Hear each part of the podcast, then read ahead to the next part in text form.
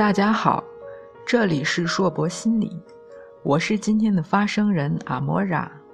今天我为大家分享的文章是《中年危机之你还敢网聊吗》，作者刘雪林女士。关于媒介，微信和 QQ，擅长、简单、方便。关于性别，彼此都有一些圈粉儿，所占比例，男女数量不分上下。关于话题，性话题大于生活话题，以生活话题开头，性话题为重点。关于年龄。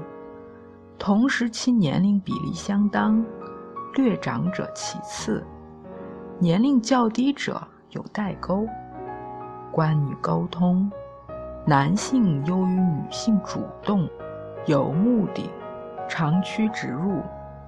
关于目的，玩玩，解压，慰藉，无聊寂寞各有所需。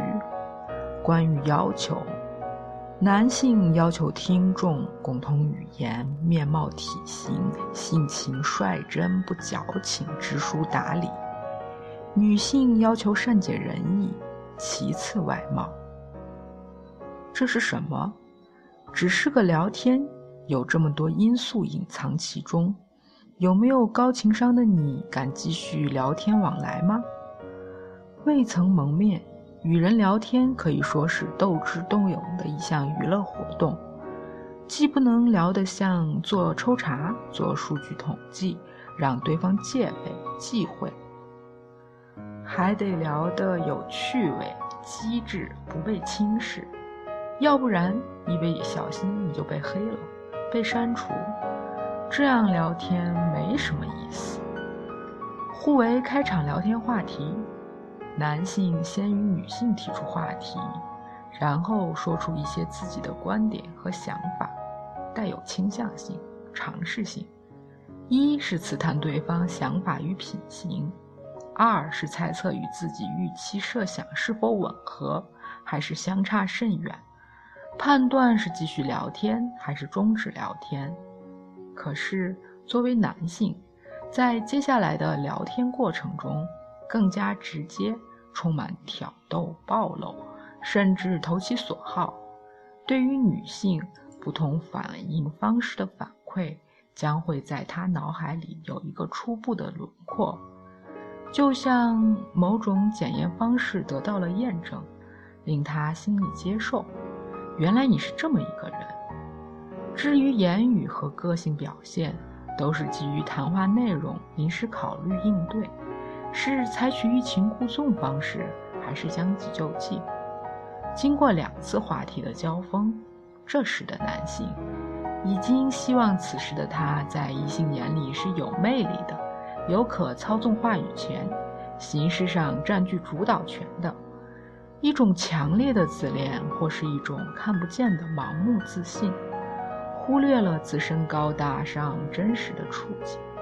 现实中的邋遢，或者卑劣，或者虚伪，或者自私。唉，此时他希望女性是听话的、温柔的、开放、火辣，最起码是这个时候他想说什么就是什么的节奏。凭什么？直觉。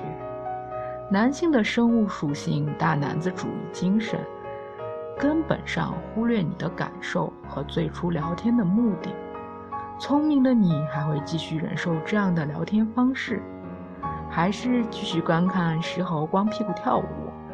你不拒绝也不删除，等待什么？观望。想起宫中选妃，想起时尚选秀，层层被刷的情节，至于吗？只是聊天的对象而已。好奇令彼此兴奋，有着莫名的冲动。忘记互相拉黑，这样的心理，给了彼此继续聊下去的兴趣。接下来话题就会从你的年龄、工作、婚姻转向性。除了性还聊什么？性代表的是欲望、本能和满足，是一种需要。聊性此时并非性本身，而而是探讨关系模式和情感转移的方式，是关系背后的心理活动。不聊性，那有话题直白裸露，不带一点瑕疵。话题与性，这将是男性再次判断和你聊天深层次的指标。当女性的婚姻出现问题，长期夫妻不和，性生活的缺乏、寂寞、无聊，到现在为止，谈话内容如此近距离的贴近生活、贴近生理，或许你是拒绝的，或许你是半推半就。只是性的话题再次出现，让你内心防线到此失矣，难以把持。犹豫的状态中，不知不觉顺着对方的话题引领，敞开心扉。女性被动或贴近对方话题回聊，在话题当中，往往表现得比实际生活中较为开放一些。交谈的内容在对方不阻止情况下，包括流行语言、图片、晦涩的话题不等。来自陌生的环境、陌生的人与氛围，更能表现出接近自己内心的感受与想法。随着谈话内容的进一步释放，话题延伸，心理上逐渐放松，趋于自我表现更加开放。在交流过程中，分享自己的喜怒哀乐，患得患失。这个过程，女性把自己心中真实的想法和感受一一表露出来。随着对方无言倾听或者带有建议性的回应，对于感性的女性来说，此时一瞬的念想，她的想法是真实的，回应是真实的。这简单的肯定，成为重新定义一个异性在自己内心深处所在位置的新高度。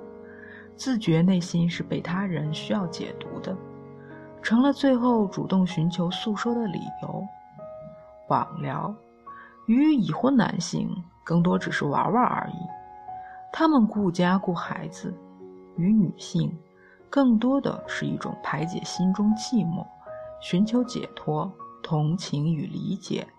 发泄心中长期不满和委屈的一种替代方式，基于现实出轨前，至少是一种隐秘的男女心灵碰撞交往途径。